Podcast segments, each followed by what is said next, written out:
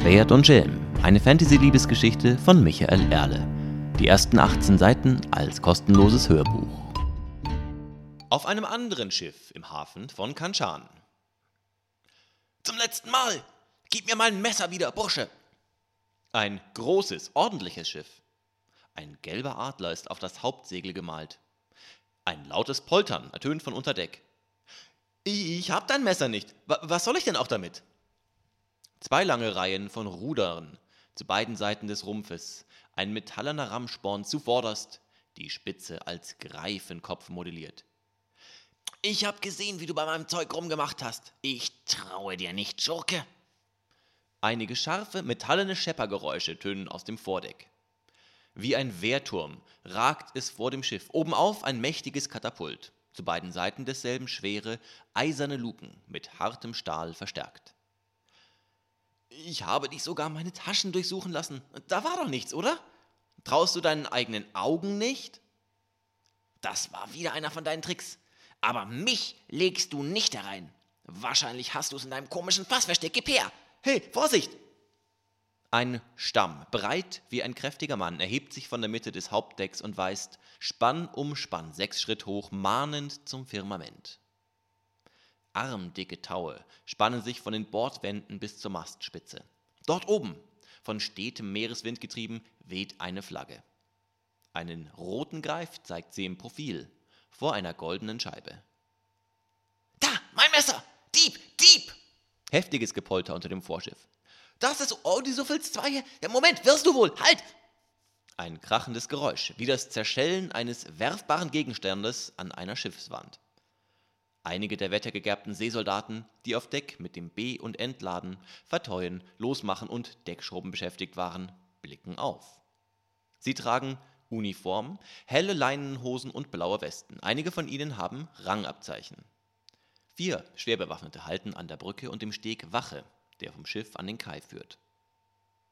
Die Tür der Vordeckburg fliegt auf und speit eine bunte Gestalt aus. Sie trägt eine Menge Gepäck bei sich einen Seesack auf dem Rücken, ein kleines Fass unter dem Arm, aber sie hat es trotzdem sehr eilig, und so huscht sie wie ein Wiesel in Bleistiefeln davon. Sie umrundet einige der verdutzten Seemänner, bis der Verfolger in der offenen Tür erscheint. Es handelt sich um eine Frau in einem schweren Kettenhemd, mit rotem Wappenrock und zähen Lederhosen. An den Füßen trägt sie schwarz glänzende Stiefel mit goldenen Sporen, am linken zusätzlich einen Holzeimer.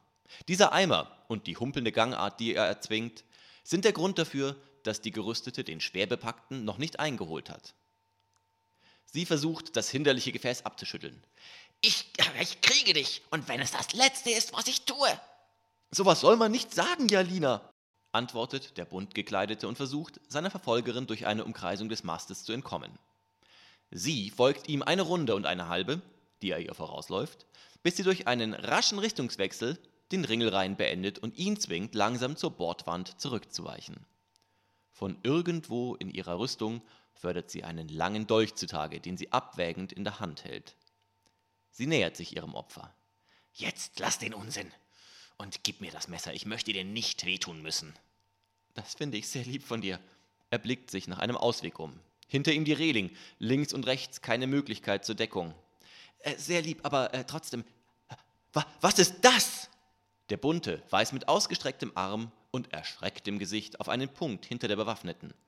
Doch anstatt dass diese seinem Blick folgte und sich ebenfalls umdrehte, lächelt sie nur höhnisch. Was das ist, das ist ein alter Trick. Für wie blöd hältst du mich?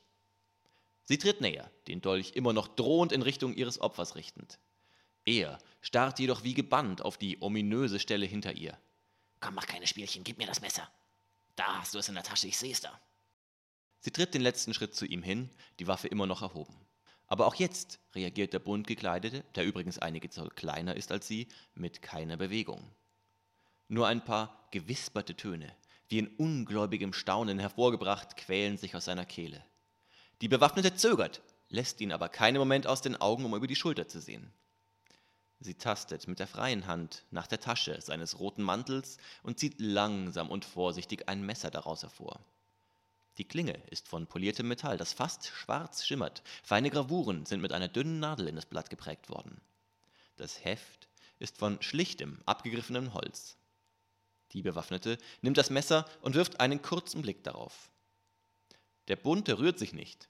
Er wehrt sich nicht gegen den Diebstahl und versucht nicht zu entkommen, sondern starrt mit zunehmend angstvollen Augen auf das Unbekannte im Rücken der Frau.